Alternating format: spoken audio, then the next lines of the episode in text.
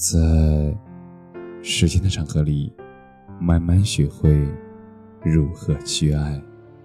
大家晚上好，我是深夜治愈师泽是。每晚一文伴你入眠。你总要一个人走过一些艰难。今天下楼的时候，我偶遇了一片凋落的叶子。打着旋落到了我的脚边，温度正好，不冷不热，还有一点细碎的阳光从树缝里透过来，天空高蓝，是个难得的好天气。我突然想起想要去感受秋意，虽然今天已经是正式立冬了，人总是要隔三差五的时候治愈一下自己的。风景是很治愈人的，还有音乐和美食，所以我心情不好的时候会打车去不算很近的地方，把手机关掉，一路上沉默着靠着，看窗外飞驰而过的一切。基本在到达目的地之前，我就会跟不开心的自己达成和解，因为人好像是一种很矛盾的生物。会莫名其妙的不开心，也会莫名其妙的开心，而治愈你的，可能是一朵开得正好的花，也可能是你伸手的时候正好接住了阳光，还可能是你就安静的坐着，好像心情像灵感一样突然降临了。去察觉自己内心情绪的起伏和变化。那其实是一件很微妙的事情。突然想起我小时候很纳闷的一个问题：我为什么会是我呢？你为什么是你呢？我为什么不是你呢？你为什么不是我呢？为什么住在这个躯壳里的是我不是你呢？现在我也想不出答案来。而这个问题其实蛮可爱的，也蛮奇怪的。可可爱爱的我们，奇奇怪怪的生活，不也就一直这样过下来了吗？今天是个周末，所以我花了一个半小时才到了西湖周围，而前面有一段路堵成了酱红色。我跟师傅说：“那就就近靠个咖啡馆停车吧。”师傅乐了：“你不是去西湖景区吗？”我说：“嗯，这儿也挺好看的。”师傅也点头，嗯，拐角弯北街上有个星巴克，旁边就是苏堤，也很好看。北山街，很好听的名字。而长街古树绿萌，还有一间小小的咖啡馆，它靠着一棵斜斜的粗树干。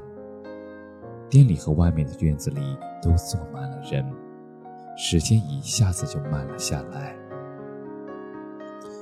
园里的荷叶有了一点衰败的迹象，但也一样好看的。四季交替，自有定律；生活起伏，没有规律。所以有时候，当事情在某一时间里一直很顺利的时候，我们甚至会有一点不安的惶恐。但是当生活一直都没那么如意的时候，丝丝默默的甜，它就足以够治愈我们了。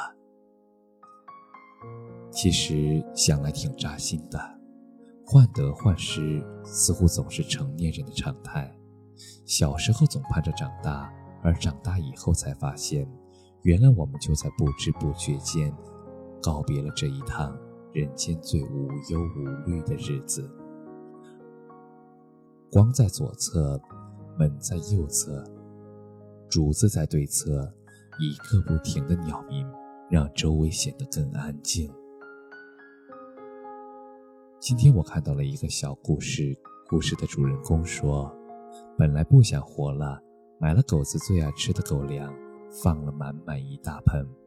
我看着它欢脱的在我脚边绕来绕去摇尾巴，突然觉得有点心酸。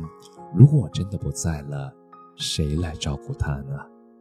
要不，还是至少活到它先离开吧，毕竟它还是需要我啊。”人都是需要被需要的，有时候负面情绪像一个泥潭，你知道你在深陷，但是你没办法挣扎，越挣扎反而会陷得越深。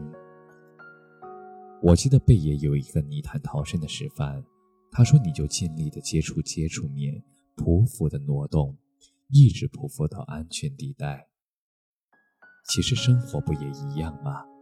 打不过就跑，下雨就打伞，怕黑就开灯，委屈的时候就抱下来，抱抱自己，想哭的时候痛痛快快的嚎啕大哭，再对着镜子笑一笑。唉。过去了就好了，蒙头睡一觉，第二天又是元气满满的自己。活着结尾里写：少年去游荡，中年想绝藏，老年做和尚。听了那么多道理，还是避不开生活的坑，因为总有一些路是只能独自一个人走过的。我们总是要在亲身经历之后才恍然。原来某些事情，它真的是这样的。但我愿意相信，凡所发生，那皆有意义。而过往的一切，包括当下那即将成为过往的每一分每一秒，如果我们认为他们是最好的安排，那他们就是的。